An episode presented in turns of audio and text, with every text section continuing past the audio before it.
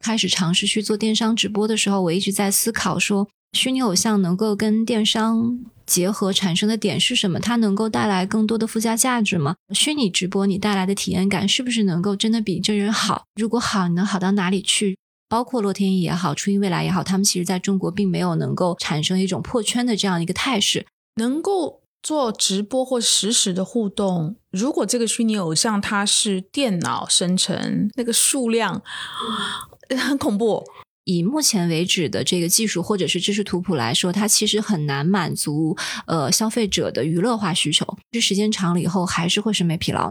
你从经营者，你会不会很害怕？比如说，说三年之后，万一我的团队有核心人物离开，我怎么去继续这个 人设？可能 branding 和 marketing 的转化其实是完全两件事。粉丝都不会对你产生情感连接，我为什么要去对你产生消费转化呢？我觉得一定不会。每一个人的形象都是虚拟的时候，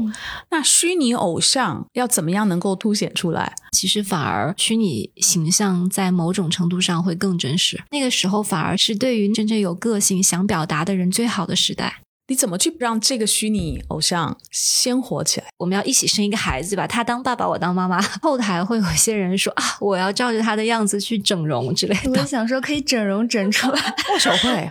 怎么握手？我感觉不到那个手，对，怎么握？没有那个温度。你好，我是 Bessy 李倩玲，目前身份是一位投资人。过去三十年，我的职业生涯跨越海峡两岸，几乎都在和广告行销行业打交道。我把自己的商业观察和思考记录下来，通过这本备忘录分享给大家。同时，欢迎你关注我们播客节目的微信公众号“备忘录加加减符号的加”。期待与未曾谋面的你有更多的交流，一起走进每一个正在发生的商业现场，探索有趣的故事。Hello，欢迎收听今天的备忘录，我是 Bessy 李倩玲。那今天跟我联合主持的还是 Jenny。Hello，Bessy，Hello，大家好。嗯，今天我们要讲一个非常有意思的话题，跟最近的连连翻车的这些艺人们有关的话题，就是虚拟偶像。因为我们最近，尤其在过去这两三年啊，真的是看到非常多因为各种原因的艺人也好，名人也好。嗯，因为三观的问题啊，或者是感情的问题啊，等等的都在翻车。我们相信很多的品牌在这些连续翻车的事件之后，可能会再重新思考，是不是应该找一些虚拟的人。所以，我们今天呢，就找来虚拟偶像这个业界呢非常权威，而且是开始的非常早的一家公司，叫万象文化。万一万两万的万象，是不是照相像素的像？万象文化创始人夏冰夏总，他的英文名字叫 Summer。Hello。Hello，大家好，我是 Summer，特别开心今天能够跟 Bessy 一起在这里，就是针对我们接下来可能大家都觉得特别有未来的这样的一个话题，关于虚拟偶像一起来交流。嗯，呃，权威谈不上了，我觉得因为行业在发展过程当中，更多的是跟大家一起去聊一聊未来有哪些东西可以一起去共创，然后市场有哪些机会。嗯，呃，听我们节目有非常多，应该都是在品牌方或者是服务品牌方的各种类型的代理商的朋友，所以我相信他们可能都目前都在评估。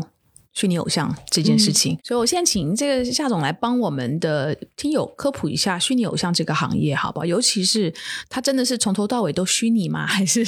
前面是虚拟，但实际上后面其实是有人的，对吧？嗯，对，是因为其实我们看到的虚拟偶像，因为大众的认知是，呃，可能这个人长得要不是很像真实存在的人，但其实所有的虚拟偶像的背后一定都是有团队在做支撑的。就我们暂且不论说它背后是不是一定是纯 AI 的驱动，就是可能没有人，他是通过。算法来去生成它的图像和语音，甚至是动作来去完成一部分的这个内容的创作，还是说它可能背后真的有我们叫中之人，就是扮演虚拟偶像背后的那个赋予它声音啊情感灵魂的这个人？其实不管是哪一种的情况，背后都一定是有非常呃完整的一个团队再来去做整体的一个支撑的。然后刚才那个 Bessy 问到的说整个虚拟偶像的一个发展史，其实我把整个虚拟偶像按照以二零一八年做了一个时间节点，我觉得。觉得其实一八年之前是虚拟偶像的一种形态，一八年之后是另外一种形态。其实也能够看出来，可能在一八年之前，大部分的虚拟偶像其实并没有出现一种呃特别大的一个破圈的一个状态，就可能还是二次元人群啊，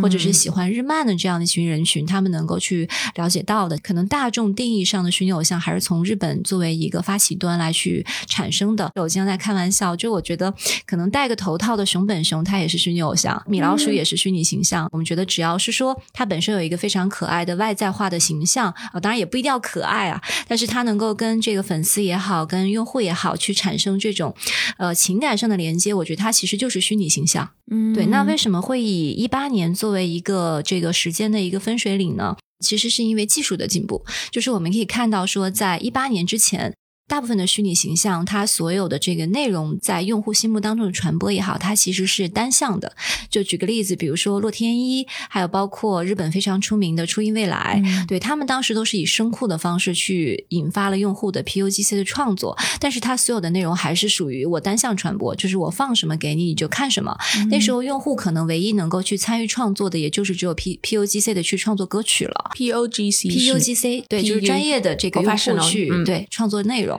但那个时候你就发现，其实，在整个的中国市场，这类型的用户还是少数。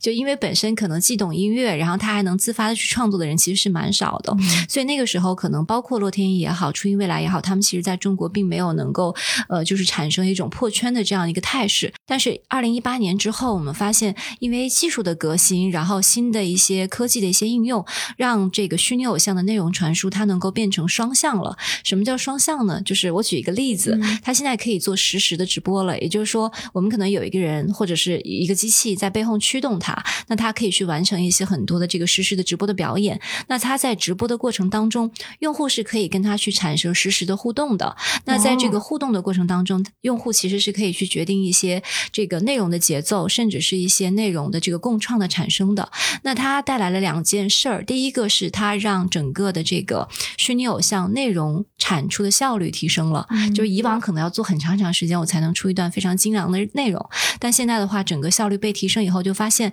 哎，好像用户能够看到它的这个机会变多了。然后另外一个就是，其实在这种双向的交互过程当中，呃，用户在跟虚拟偶像产生情感连接的这个沉浸感，它变强了。嗯，所以我觉得一八年是一个挺重要的分水岭。哦，所以能够做直播或实时的互动，如果这个虚拟偶偶像它是电脑生成。AI 在后面做所有的运算，然后产出，那就代表他后面要运算的那种人的这种表情也好，互动的模式是，啊，那个那个那个数量，嗯。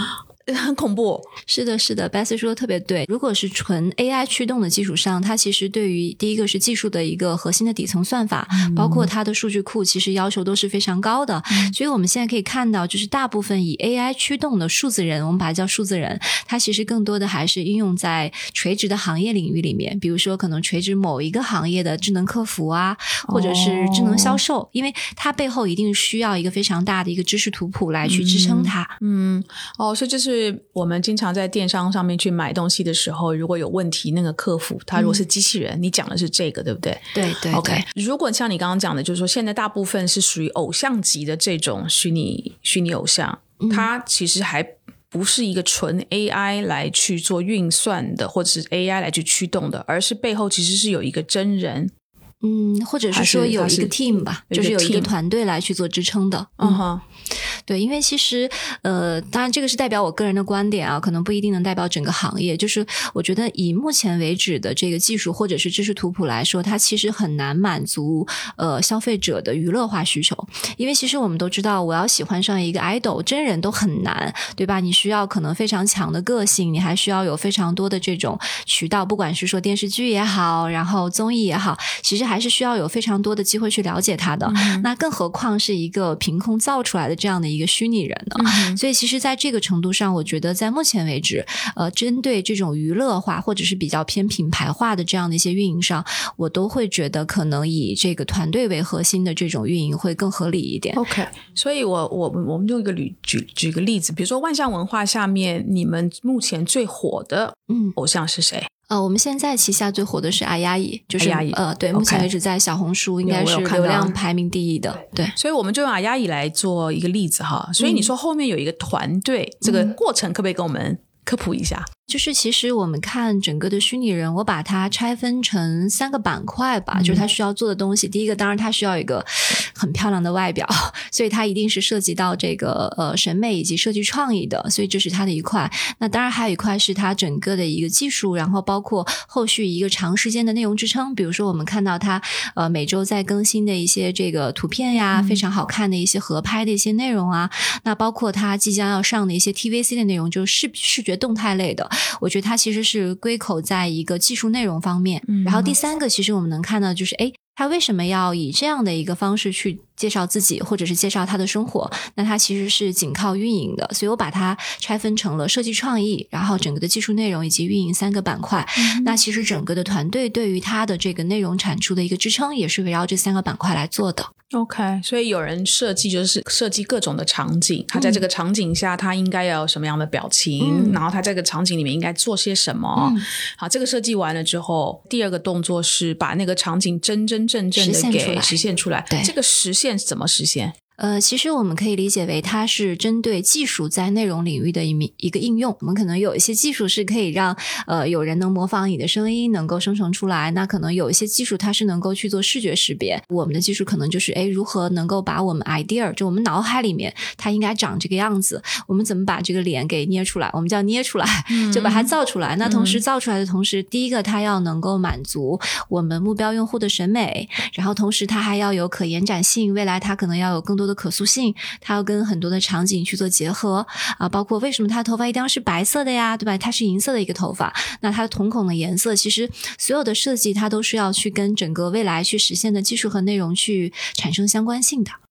哇，所以这个在设计的时候其实就要想很远了，对不对？是的，是的，啊 OK，呃我为什么一直在抓这个问题在问？因为我嗯记得几年前我、我看过一个就是谈虚拟偶像的一个节目啊，一个视频。嗯，那视频里面呢，我就印象很深刻，他在就是虚拟偶像的各种动作的时候，他其实是一个真人。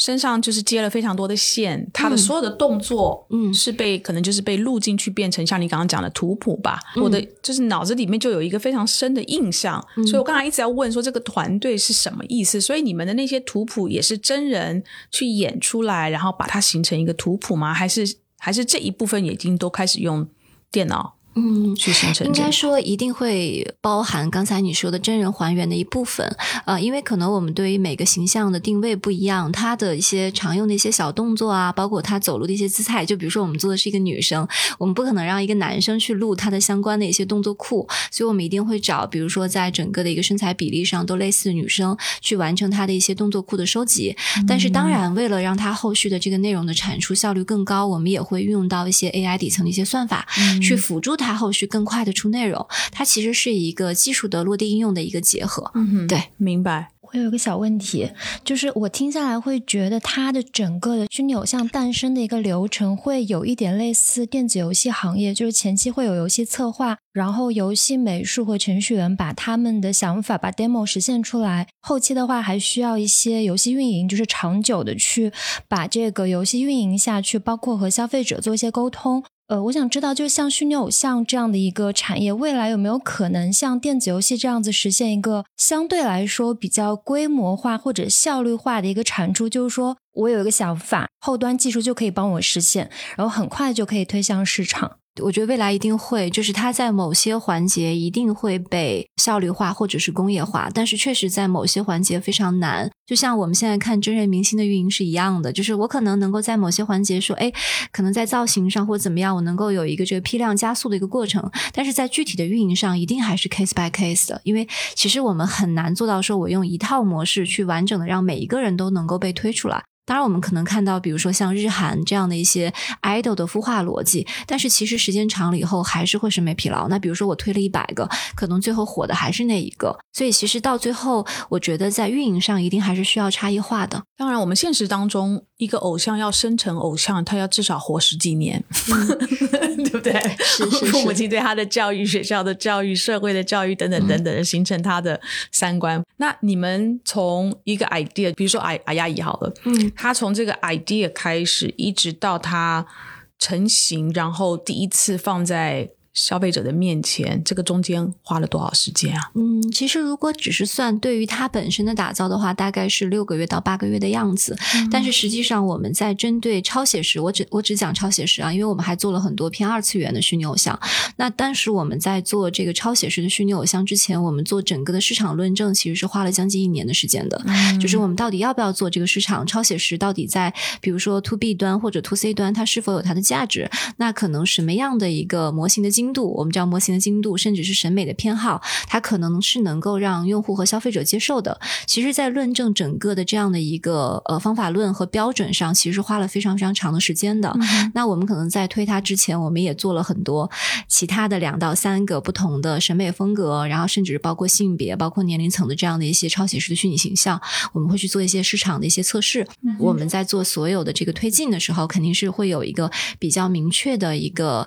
呃应用的场景以及。对标的一个用户的，然后我们才会真正推出市场。超写实跟二次元的差别几个差别吧。第一个是，其实你的受众完全不一样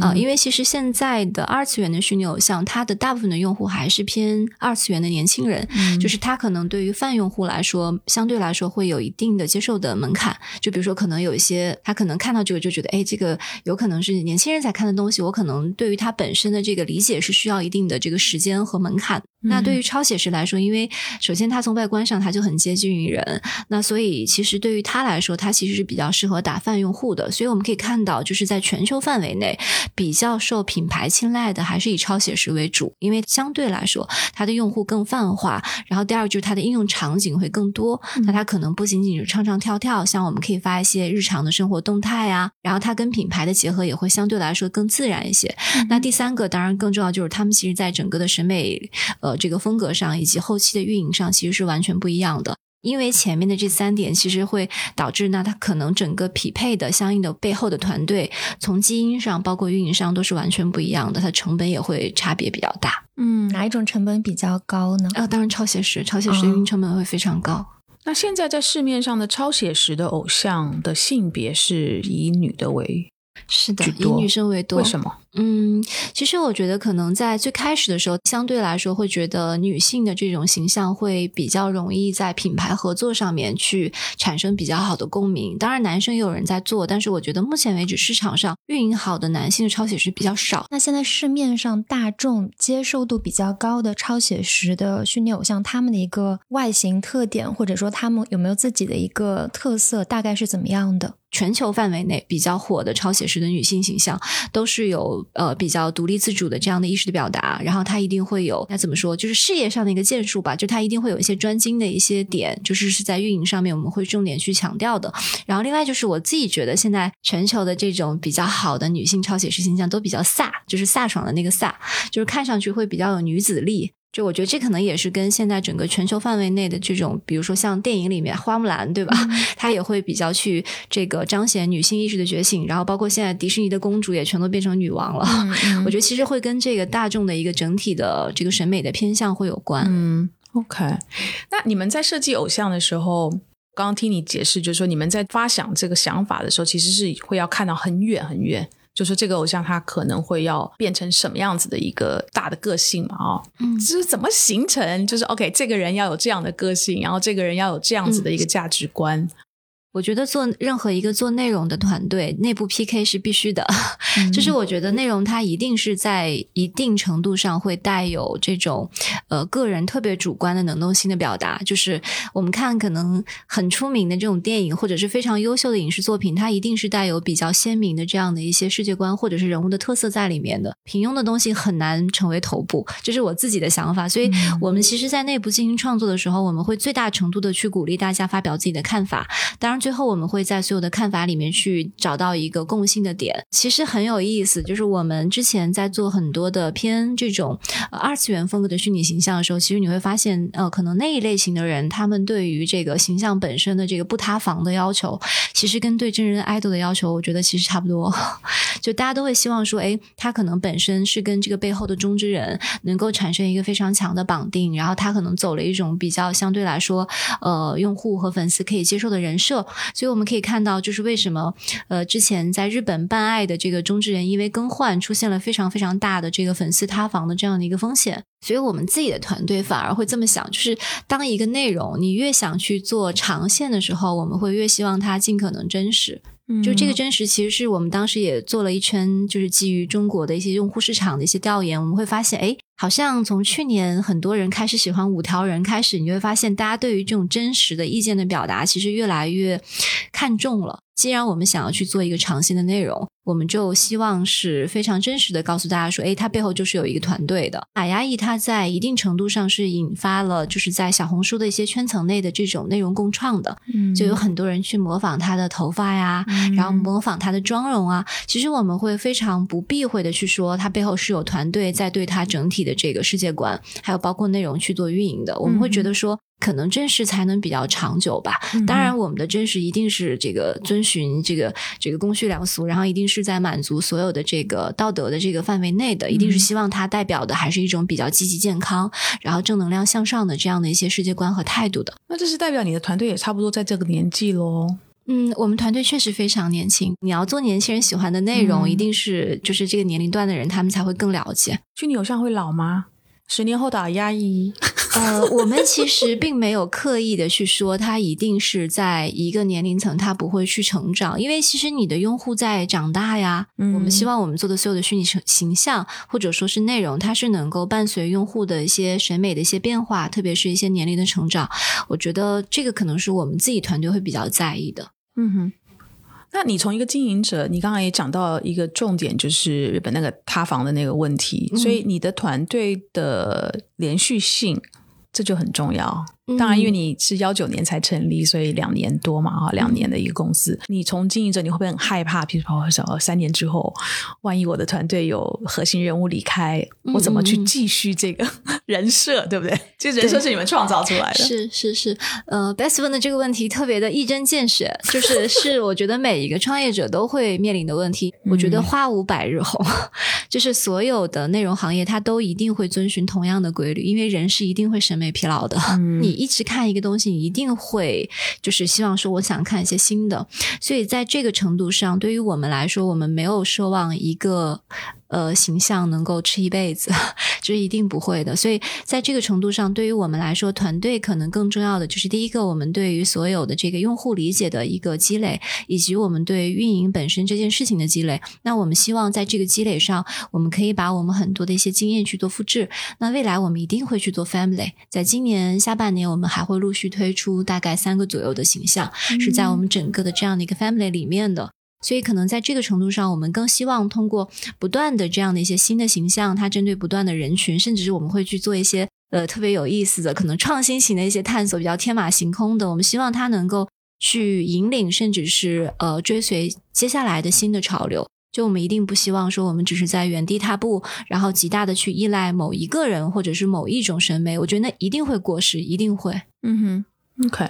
嗯，我想问一个，就是你们是不是也在帮？就除了像阿亚伊这种虚拟偶像之外，你们也在帮艺人做他们自己的虚拟偶像的一个形象，就是黄子韬，他有一个虚拟形象叫涛斯曼。我这个是你们做的吗？对对对，这也是我们最早的时候，我们也是跟呃设计公司，然后包括跟那个涛的经纪公司一起在合作去创作的。就其实我们从现在市场上看，就是明星的虚拟形象，确实也是在明星圈里面大家都会常规的一些操作吧。包括我们看，好像昨天龚俊也才官宣了那个他跟那个百度有合作一个虚拟形象出来。我觉得未来一定是人人皆可虚拟的，就是因为虚拟的技术和这个数字化的内容，它本身会变成我们自己的一个备份。就那个时候，可能每个人都会有一个自己的虚拟形象，它就像现在我们那个微信上都会有一个自己的头像一样，我觉得是一个非常普遍的事情。韩国有一个社交媒体，它其实就是你自己创造你的自己的虚拟的，对对，捏脸的那种，只是说它的美术风格会不太一样，可能比较偏 Q 版。嗯嗯嗯。那明星他们有自己的虚拟形象的话，商业价值主要是哪些呢？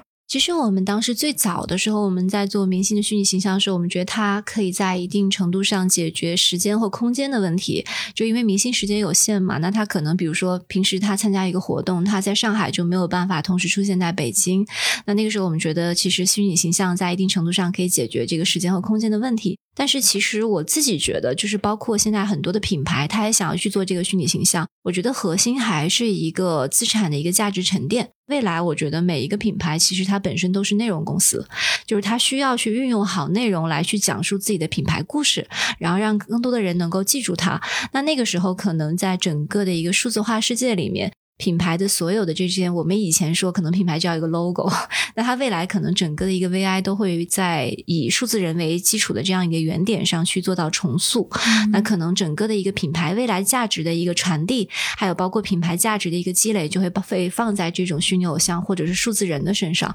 所以我觉得在那个时候，其实不管它是明星的虚拟形象也好，还是说是品牌的虚拟形象也好，它的价值才会被最大化的去彰显。虚拟偶像，这就跟人一样，就是你可能要活到某一个年纪，你有了某一些体会，所以你要三十而立啊，四十不惑等等等。但是虚拟偶像，它像你刚刚讲，从从创造到成型，可能就是六到八个月的时间。嗯，你怎么去弥补？很多时候是必须要用时间去换来的一些生活经验上的这种不足，或者是算什么？算信息或数据？那能够让这个虚拟偶像。鲜活起来。我自己把它呃归归结成两个词，可能有点有点虚啊。一个叫理解，一个叫取舍啊。第一个理解，其实是我觉得我们现在可能好的点是在于，大部分的品牌其实都已经有这个积累自己数据库的这样的一个意识。第一个是需要去对品牌本身做理解，就是品牌它需要打什么样的用户，它本身是一个什么样的呃这样的一个品牌的一些调性。那同时另外一个理解就是对于用户本身的理解，这些用户他本身是聚集在什么样的平台上。他可能除了买这个品牌以外，他平时喜欢看什么电视剧啊？他喜欢打什么游戏啊？他喜欢去什么样的场景里去做消费啊？其实我觉得，在品牌最开始做这种虚拟形象的定义的时候，都是需要去考虑到的。这是第一个理解的问题。然后第二个问题，为什么它是取舍？就是我们可以发现，人不可能有完美的人。就如果有完美的人，他也一定不会是所有人都喜欢的。所以，那在这个程度上，其实你一定需要针对你要打的用户去做取舍，对于渠道做取舍，对于整个虚拟人他所要带的特质也一定需要去做取舍。迪士尼、漫威里面的英雄，他有缺点啊，他也不会是完整的人，因为我们觉得，呃，人对于过于完美的事情，我觉得他是不会有特别强的感同身受的代入感的，粉丝都不会对你。产生情感连接，我为什么要去对你产生消费转化呢？我觉得一定不会。所以在这个程度上，我觉得一定是需要去做取舍的。哪些特质是你一定要要的？那哪些可能东西是我不要的？它必须要有一点小缺陷。比如说，偶像也会挖鼻孔啊，什么？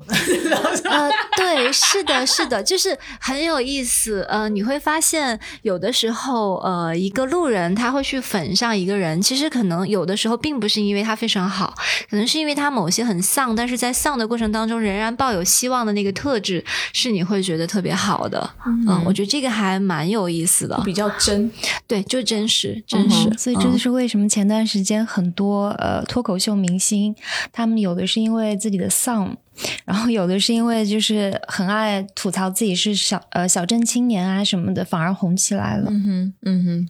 真诚的那一面，因为这个虚拟偶像是。创造出来的，所以当品牌来找你们合作的时候，你知道有时候品牌会有一些不好的习惯，就是说我今天花了钱来找代言，我就会希望你能够多按照我的意思。那真人的这个偶像的时候，他没有办法，他能他能够干预的 有限。嗯，但虚拟偶像他们会不会认为说，哎，既然他是虚拟是创造的，那我今天我其实就可以稍微干预一下，所以我要这个偶像这样，我要这个偶像那样，你会不会碰到这样的状况？一定会，而且我觉得这挺正常的，而且我们其实希望品牌这样 就很很有意思啊。对于我们来说，我们最怕听到的一种需求是随便，就是哎，你觉得什么好？因为品牌的不管是说是这个品牌的创始人也好，还是品牌的这个品牌的团队，甚至 marketing 团队，他们一定是在这个公司里面最了解这个品牌的人。我们要一起生一个孩子吧，他当爸爸，我当妈妈，他一定是最最了解这个孩子应该长成什么样的人。那可能他的用户是什么样的人？这个东西其实我们是没有办法在短期内去替代品牌去做这样这么程度深的这样的一个品牌的一个理解的。所以在这个程度上，其实我们会非常希望品牌自己越有个性越好，越有态度越好。那我们所能所要做的就是说，在他的个性和态度上。我们告诉他说，怎么样能够把他的想法最大程度的去做一个实现和还原，以及让他能够产生最好的一个市场效果。我们并没有想要把我们的意思去强加给品牌，因为你真的没有他们有这么强的理解能力。很很实在的说，我们更会想要引导他们的是，哎，那可能在你的这个想法上坚持这样是一定会达到效果的。那可能有一些东西我们可以放在第二步或者第三步再去做。我们可能不要把我们所有的想法放在一个阶段就全部去实现出来。它一定是一个孵化和培育的这样一个过程。哎，那虚拟偶像一定也会跟真人偶像一样，他同时可能真的是为了好几个品牌做代言。如果如果像你这样讲的话，那不就每一个品牌它都要希望这个偶像能够把自己的这个品牌的一些的个性或调性设进去，设计进去到他的个性，那就他代言多起来。这个你怎么你怎么把握啊？你怎么拿捏 平衡？对，其实我们现在就是两个方式，一个是我们做 family，就是还是我说的，你永远不要用一个形象，哪怕真人也是一样的，你不要想要他能去打到所有的用户和满足所有的品牌需求，因为可能一个中国风的品牌和一个比较偏呃国际化的品牌，他的对于这个代言人的选择和这个审美的偏好一定不一样。那我们作为虚拟偶像的这个孵化公司和运营团队，我们要做的就是 family，就是我保证在我的这个库里面或者在我的这个 family 的矩阵里面，那可能它能够满足品牌的不同需求。现在整个这个市场上能够有实力和能力，呃，甚至是这个市场的认知力，说我一定要拥有一个自己形象的品牌，可能还是在一个逐逐步增加的过程当中。那可能对于很多品牌来说，他先想的是，哎，那可能已经有一个了，我跟你先去做一个 crossover，我先去看一下市场的效果，我的用户是不是会喜欢这样的一个形式？那可能是下来大家都觉得，哎，这个。形式还挺好的，那可能有的品牌也会觉得说，哎，我觉得这个代表未来，那我想要去做一个定制一个属于我自己的，那那个时候我们就会为品牌去定制一个专属于他的这样的一个虚拟形象，那他的所有的这个人设也好，调性也好，它一定是符合品牌自己的一个理念的，所以我觉得它是需要一个过程的，品牌自己本身对于这件事情接受它需要过程，那可能品牌的用户他本身对这个品牌自己虚拟形象的一个建立也需要过程，嗯哼。像阿阿丫以现现在有帮什么品牌做代言吗？我们其实现在跟比如说像美妆啊、服饰啊，然后包括运动啊，然后包括我们其实现在跟很多艺术家在合作，比如说像 Daniel Asher 啊，然后以及空山鸡，我们都会做比较多的这样跨界的一些联名和合作。接下来也会包含像三 C 的产品、汽车类的，今年下半年都会陆续曝光，也会有一个比较重量级，我们自己觉得重量级的一个代言会出来。我可不可以问一个那个比较敏感的那个价格问题？就其实现在啊，压抑的价格应该算是小红书上还比较头部的 KOL 的这样一个价格吧。可能现在对于我们来说，我们跟很多品牌的合作并不完完全全看价格，就真的并不是说你砸钱给我们就要合作，因为呃，我们自己对于自己的内容还是比较爱惜的，就我们会希望说，可能我们针对这个形象，它的定位是这样，那可能我们希望合作的也是跟它整个调性比较相符的品牌，那可能调性不是特别符合的品牌，我们就会推荐说，那跟我们其他的形象来合作，这样我们不会什么都接，会比较克制，就是有取舍。你刚才形容，比如说阿丫，你会说哦，他是属于小红书里面比较头部的 KOL，所以。你是从价格，我们谈价格的话，你是把它当 KOL 的这个价格来去做一个比较。但是，比如说品牌在找一个艺人，在做代言的时候，他他是比如说可能是一整年，那签个年约，嗯，然后反正最近最近翻车的好几位哈，他们一年可能就是我比如说签个一两千万，然后这一两千万的合同里面有包括你要出现什么样的场合，你要做什么，就这些绑定的他必须履行的这个合约的内容。嗯，但是你刚才在讲啊阿姨并没有说是从朝这个方向，而是把它还是从 KOL 的角度来去定？嗯，呃，其实说现在还没有品牌，现在呃，应该说我们还没有对还没有对外 PR，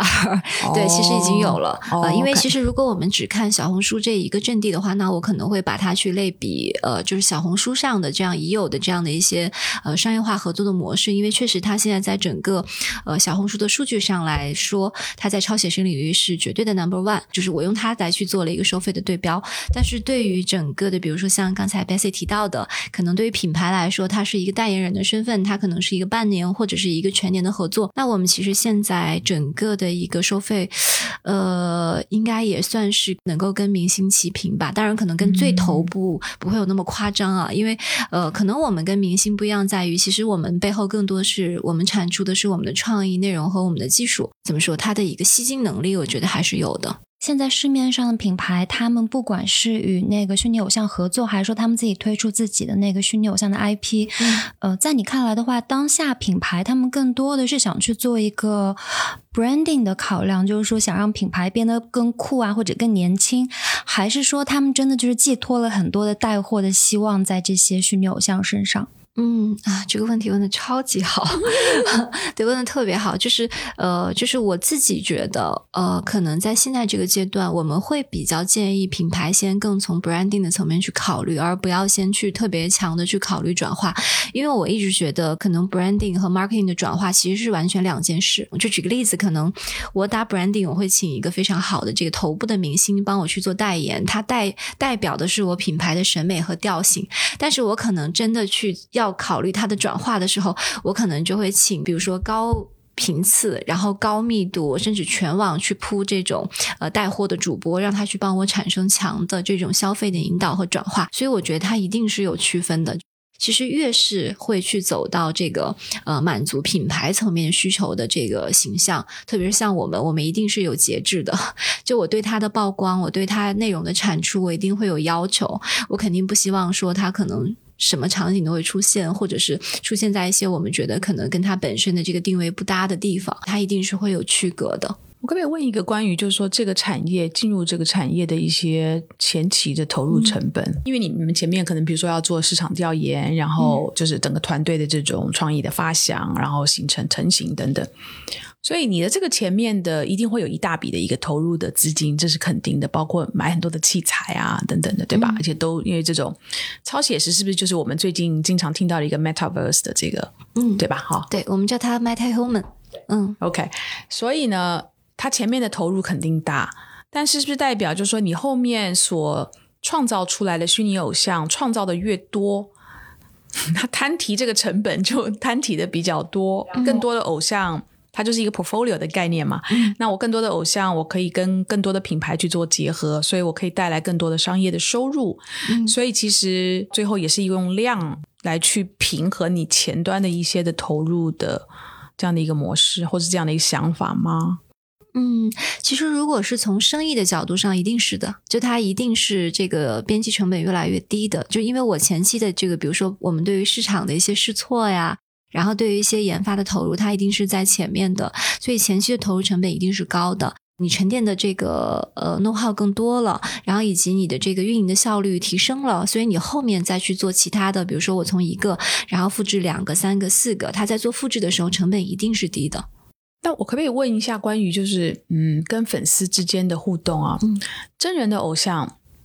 对很多的粉丝来讲，最令粉丝疯狂的就是我在线下能够看到偶像本人，嗯连偶像去搭个飞机，在飞机场都会有非常多的粉丝等在那个地方。我也不知道他们怎么拿到他的航班信息的，我就知道他在一定会在那个时间在机场出现，所以粉丝就是能够近距离的拍一张照，跟随着他的这种魅力啊。虚拟偶像跟粉丝之间的有可能是线下的这种互动吗？怎么互动？嗯，可以的。就其实我们看，可以啊对对对对对对。我们今年其实也会陆续落地很多线下的一些活动，包括呃，我们今年年初的时候，我们的虚拟 DJ 也在就是呃 club 里面去完成了自己的这个虚拟的一些打碟，包括跟线下观众的这样的一些互动，然后以及我们我们跟摩登天空合作的草莓音乐节，我们也会出我们自己的虚拟艺人的板块。所以其实现在那这怎么做？是用全息投影把虚拟偶像在台上打出来，嗯。所以感觉就好像偶偶像出现在台上，是这个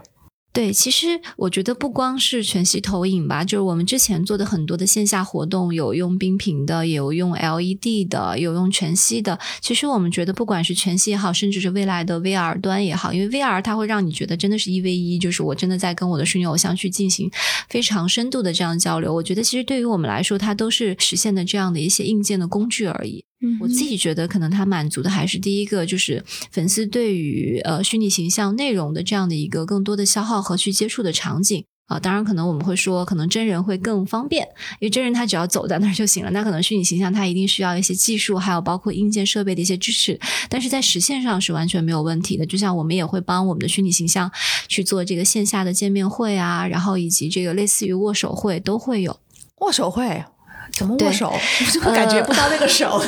对，其实我们其实会，温度。我们其实会通过这个技术的方式，然后我们会有一个专门的这个一 v 一的时间，然后让我们的这个虚拟形象它能够跟粉丝去产生一些交流和互动。对，就比如说送礼物啊，因为就是这是这就是我之前说的，为什么实时这么重要，就是因为它让这种情感的交流变得更及时了。观众和粉丝会觉得，哎，我真的是在跟他交流，哎，我真的不是在跟一个机器说话，然后我对他。做的一些这个呃语言上的一些表达呀，我送他一些这个，比如说我画的一些这个小的一些绘画作品啊，他真的是在当时就能够跟我去产生反馈的。所以我们所有的线下都会加实时环节，就是我们的虚拟形象真的会说，哎，那个戴眼镜的小哥哥，你跟我一起来去跳一段舞吧，或者你跟我做一个游戏。对，我们一定会去加这样的一些环节，让大家会觉得哇，我真的有被看到，然后我的这种喜欢，然后真的也是有被感知到的。我觉得这是非常。重要的，就我们觉得回应这件事情挺重要的。哇，将来会不会在莫大的人海里面真的找到一个人，真的长得比如说跟阿丫姨好像，好像，好像，然后他就变成阿丫姨的化身？嗯，我们其实之前在小红书上就经常会看到，就是后台会有一些人说啊，我要照着他的样子去整容之类的。我想说，可以整容整出来。对对对对，就首先，其实从我们角度上，我们不推荐，也不会去鼓励大家去做这样的事情。我当时会想要去做虚拟偶像的时候，是因为我觉得。大家现在不不管说这个整容也好或者怎么样，其实大家都是希望对于自己本身个性的一个彰显，跟自己审美的一个表达。我其实觉得做虚拟偶像也好，做数字人也好，我觉得其实它未来最大的价值就是在于告诉大家说。未来科技也好，内容也好，技术也好，它会帮助你去实现你最想要达到的那个能够彰显你的样子。那其实你是可以在数字化的世界里面，通过这个虚拟形象去表达你自己的。我觉得那个时候每个人都会拥有一个属于自己的牙医，你根本不需要再去通过其他的方式去把自己变成它。所以我觉得在这个程度上，其实反而虚拟形象在某种程度上会更真实。我想问一下，就是虚拟偶像他们自己，因为他们其实也相当于是呃是一个明星嘛，他们的商品化周边和真人偶像的商品化周边会一样吗？就是粉丝会比较愿意买单哪一些跟他们有关的周边呢？嗯，因为我们并没有做过真人啊，所以这个我没有办法回答，就是我没有办法去做这样一个比较。但是确实是我觉得，呃，粉丝和用户他们对于虚拟形象的中长尾的衍生品的内容消耗的意愿是非常非常强的，就他们会非常愿意去买相关的一些周边，然后甚至是他去做 crossover 的一些产品，然后付费的意愿和能力都蛮强的，品类会有。会有一些比较特别的吗？比如说具体是哪些品类，他们更愿意去买单？可能女孩子比较喜欢的东西都还挺受欢迎的，娃娃呀，然后一些手办啊，然后甚至是美妆产品啊，都挺多的。其实现在看好像还真的都还好，没有说特别集中在某些品类上，就价格不是特别高的东西，可能大家的这个市场接受度会高一些。嗯，所以是不是这个就是为什么现在市面上比较多的美妆和服饰品牌，他们其实比较早的去接纳了虚拟偶像？像前两天花西子他们推了一个自己的虚拟偶像，是不是因为就是脸上可以呈现出来的东西很快，就是我可以很容易买到，而且而且它的单价其实没有很高。呃，我其实反而觉得这个符合消费品逻辑。之前跟那个很多广告公司的朋友们也在聊，就是我们可以看到，现在愿意在这个虚拟偶像上先去做尝试的消费品，或者是说品牌，都是在这个以往的广告投放上比较愿意花钱的这样一些广告主。因为第一个就是他们本身有非常强的这种品牌投放的这样的一些需求，那可能对于他们来说，他们更希望在未来的这个广告投放上能够去做到很良性的多矩阵的发展。所以他们本身在这个预算上面就会愿意往上面去做倾斜，我觉得是这样的。品牌合作有没有说是哪一类的，或者是哪几类的品类的客户是特别适合做虚拟偶像的配合或结合？然后有没有哪一些品类是比较难去？做配合，对于我们来说，我们是这种运营的服务类公司嘛。那其实只要大家有需求，我们都会在垂类里面去满足，去做定制，因为总能找到一个适合的，对吧？可能不是像我们合作的三只松鼠，那他选的不是人，他选的是松鼠，那总能送一个松鼠给到他。对，因为因为松鼠跟坚果就天然相关嘛，所以他就会很匹配。所以在这个程度上，我们倒觉得说，呃，没有不太适合去做虚拟偶像营销的这样的一些品牌。那更多的还是看品牌自己本身的。呃决心和他自己对于本身这个市场可能能够给他带来品牌价值的这样一个认可度，可能从我们现在合作上面看，确实美妆类啊，然后三 C 类，因为它跟科技相关嘛，然后还有包括像一些汽车类，呃，都是会走在比较前面的。但像饮食，比如说汉堡包啊、炸鸡啊这种，这个会啊会啊 会啊，好像真的咬一口汉堡没有办法真吃啊。但是其实我觉得，对于这些品牌来说，包括屈臣氏最近也跟那个日本的伊玛在做合作嘛，那他其实也是代言的他的那个水，就是他的那个气泡水。其实对于大家来说，更多的还是从审美的程度上，以及对于年轻人和新的这种潮流文化和潮流消费的这样的一个一个合作。我觉得，其实在这个时候，大家倒并没有一定。说，呃，就这个感受上差别有多大？我觉得更多的还是对于一个品牌态度的一个彰显。嗯，所以现在合作的大部分都是 to C 的品牌，嗯，有 to B 的吗？to B 端，to B 和 to C，它其实在整个的品牌需求上是不太一样。呃，像刚才我们说到的，可能 to C 端的品牌，它更希望说，哎，我的这个品牌是能够体现它的这个科技感，还有包括年轻的这个活力的。那可能我们之前聊到很多 to B 端这种需求，它更多的是，哎，我希望它是能够彰显出一种服务的态度。它可能对于形象的选择就会不一样，它可能选择更为这个庄重啊，然后更更多的是能够让 B 端的这个客户能觉得，哎，很放心。对这样的一些形象也有哦。OK，to B 都是把这个偶像用在什么地方？就是代表我的这个品牌的一个态度，可能比如说跟这个健康这些相关的，他会比较希望哎，这个形象看上去比较可靠。对，其实可能跟他们平时自己本身选的一些真人的一些这个广告 TVC 拍摄的一些方式也会比较相关。传统的就是说品牌找明星或是艺人代言哦。都有这个档期的问题啊，就是一个人就那么多时间嘛，那所以我就只能接这么多的虚拟偶像，就代表他没有什么档期的问题，对不对？他的档期可以是无限的被创造出来的。他其实我觉得档期不是虚拟偶像的问题，但是我觉得反而他会是在内容行业里面的授权管理的问题。我觉得他带来的是授权管理的问题，就是什么意思？嗯，就是比如说，可能你是否能接受在一个时间段内，你授权多家都去用他的形。形象，然后撞车，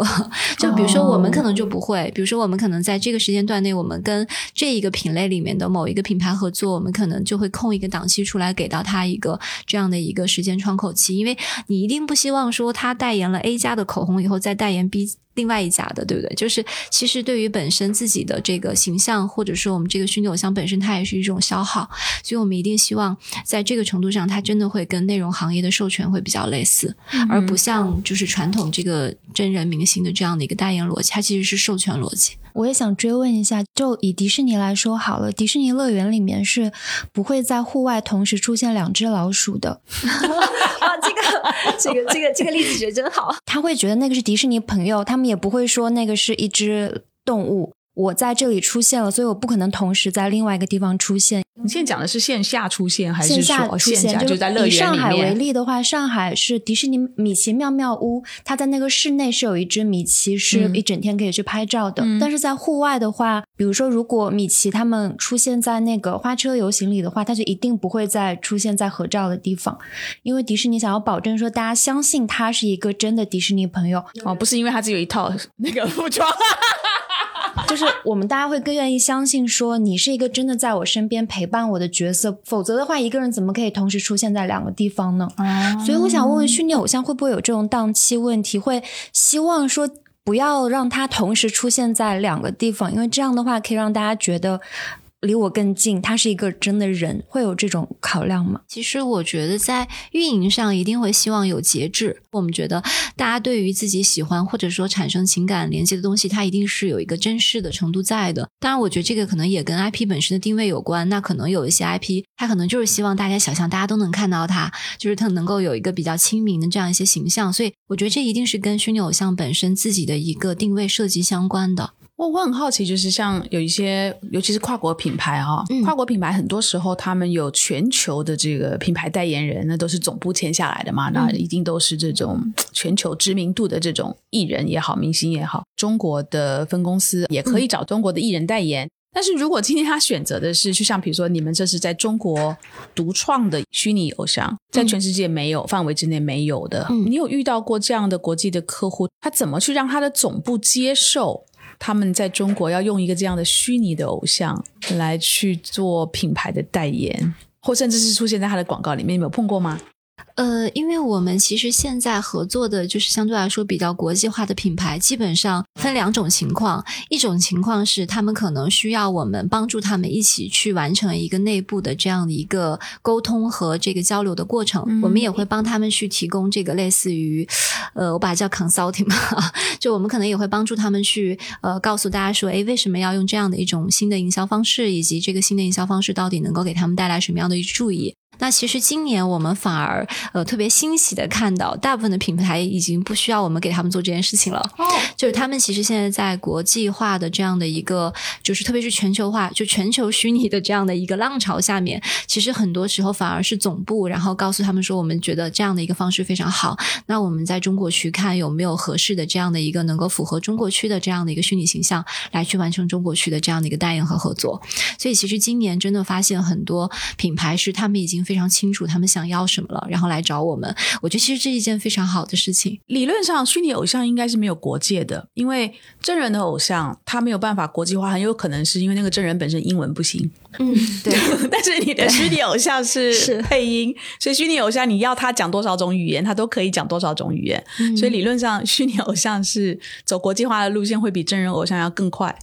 当然，当然，我们现在看大部分的呃国际上比较成熟的虚拟偶像，它到未来一定是去做全球运营的。但是你在最开始，你一定会有一个运营的一个锚点，就是你这个锚点一定是先基于你们国家你对于这些用户的理解。所以那可能他在当地一定是会先去找说，哎，在当地他可能更有影响力，或者是说他对于这个用户端他的这个认知度，还有包括这个理解力更高的这样的一些形象去做合作。嗯哼。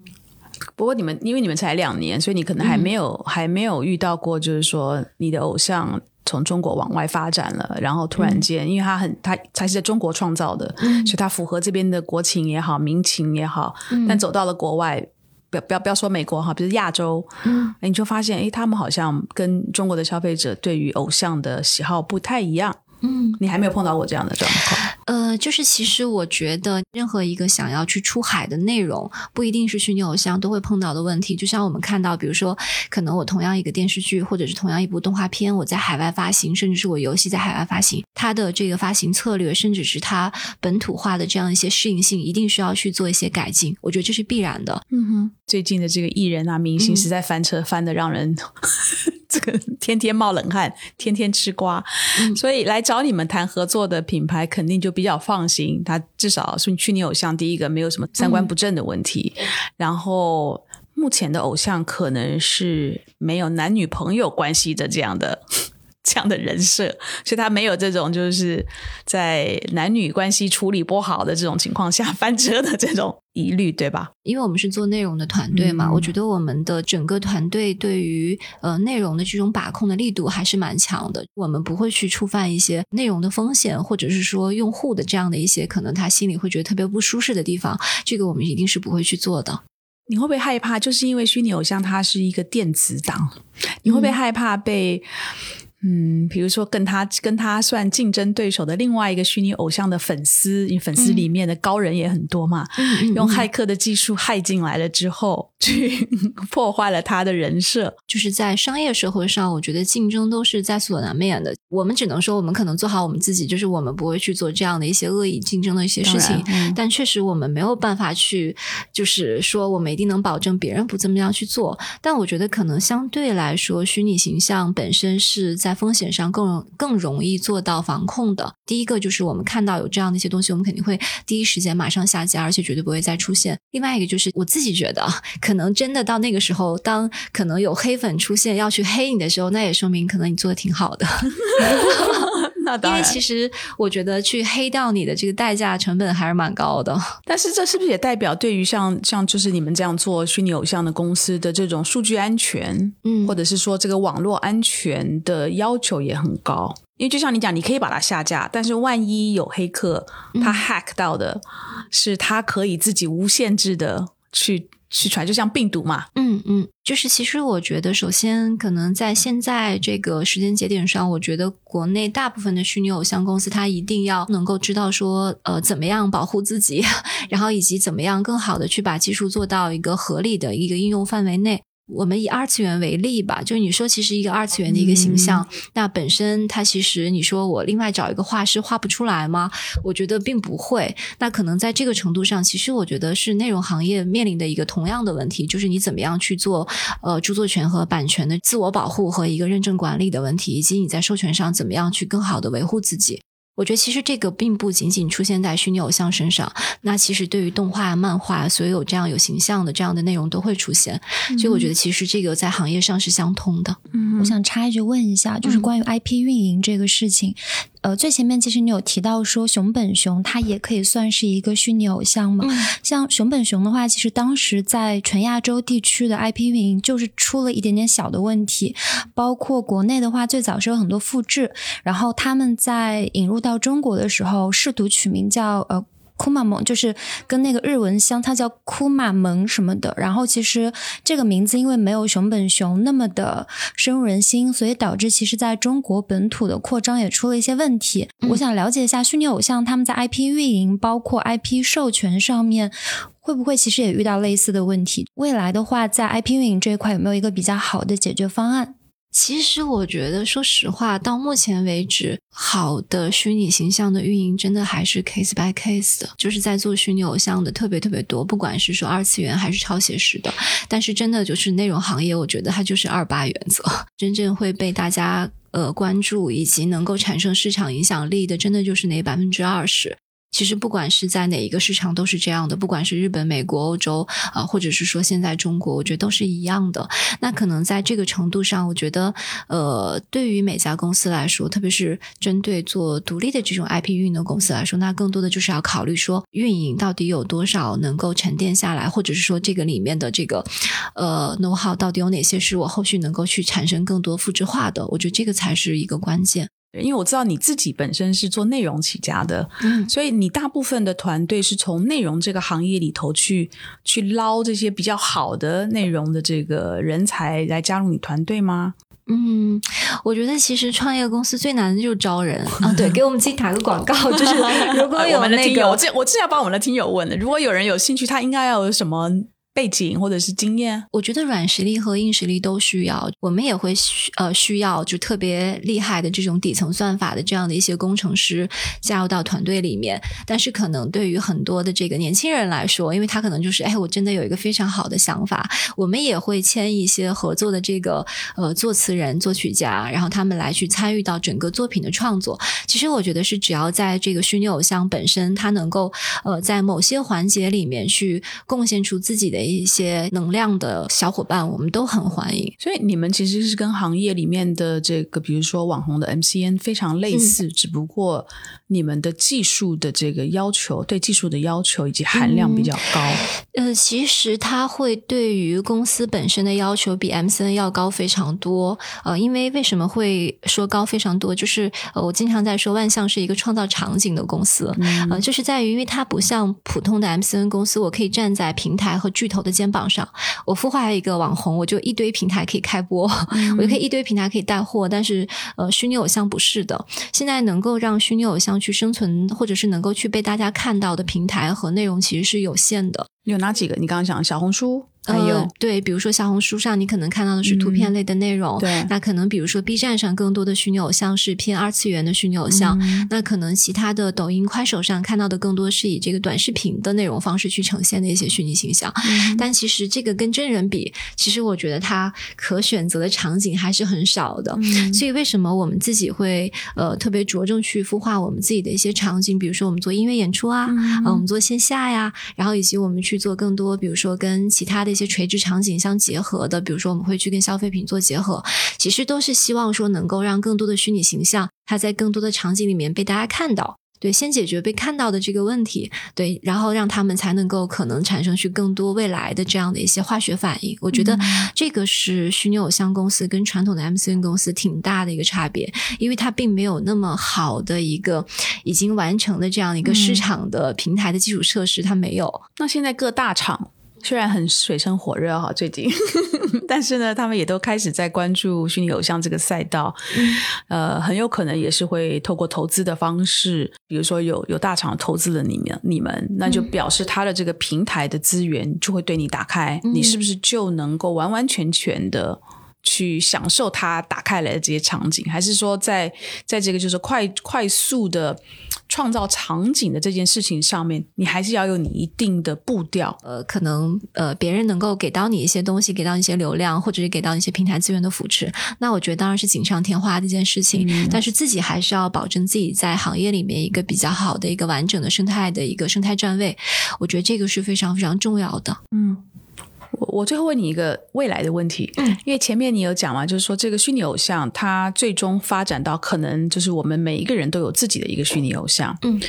那所以当如果我们走到那个阶段的时候，第一个我不晓得要用几年啊，但是我们走到那个阶段，就每一个人的形象都是虚拟的时候，那这个时候。虚拟偶像要怎么样在这么多的 有趣的创意里面再凸显出来？嗯，我自己反而觉得，我觉得这一定是未来，就是因为现在我们可以看到，大部分都是素人，呃，明星化。现在可能很多的这个就是吐槽大会或者是奇葩说火的都是一些日常生活当中的素人。我觉得其实虚拟偶像未来反而它是能够让。就是你真正内心，或者说你的个性，或者你的技能上，你有闪光点的人，能够更容易被人看到啊！因为大家那个时候才真的会抛掉对于外表本身的一个在意，因为看中的就是有趣的灵魂。对我觉得那个时候反而是我自己在说，是对于内容创意者，或者是说对于真正有个性想表达的人最好的时代。啊，我也有最后一个问题，我想问一下电商直播这件事情。我有看到，呃，其实看了你们去年的一个融资消息，你们其实算是行业里面最早开始做虚拟主播这个事情的。呃，我想问一个，就是虚拟主播和真人的主播，李佳琦、薇娅这种，或者说更更多的那种淘宝主播。相比来讲的话，虚拟主播他们的优点和限制在哪里？然后另外一个就是，我还想呃想了解一下，就这个行业未来电商直播是不是还蛮有可能就大规模就去引入这个虚拟主播的？因为他们可以制造，然后他们没有时间的限制。那大家以后买买东西是不是其实我完全就是可以看一个虚拟主播在帮我去演示，或者说讲一些促销啊、优惠什么的？嗯，对，就是其实我们当时去年的时候，最早开始尝试去做电商直播的时候，我一直在思考说，虚拟偶像能够跟电商结合产生的点是什么？它能够带来更多的附加价值吗？其实我们自己在呃行业里面自己也去呃尝试了一段时间以后，我自己真的很深刻的觉得。当然，可能不光是电商啊。那我以电商为例，我觉得，呃，在电商行业里面去做虚拟直播，我觉得首先你是在别人的已有的成型的行业里面去做一种新的展现方式的一个嫁接。那你一定先要去满足这个行业本身的一个核心的行业逻辑。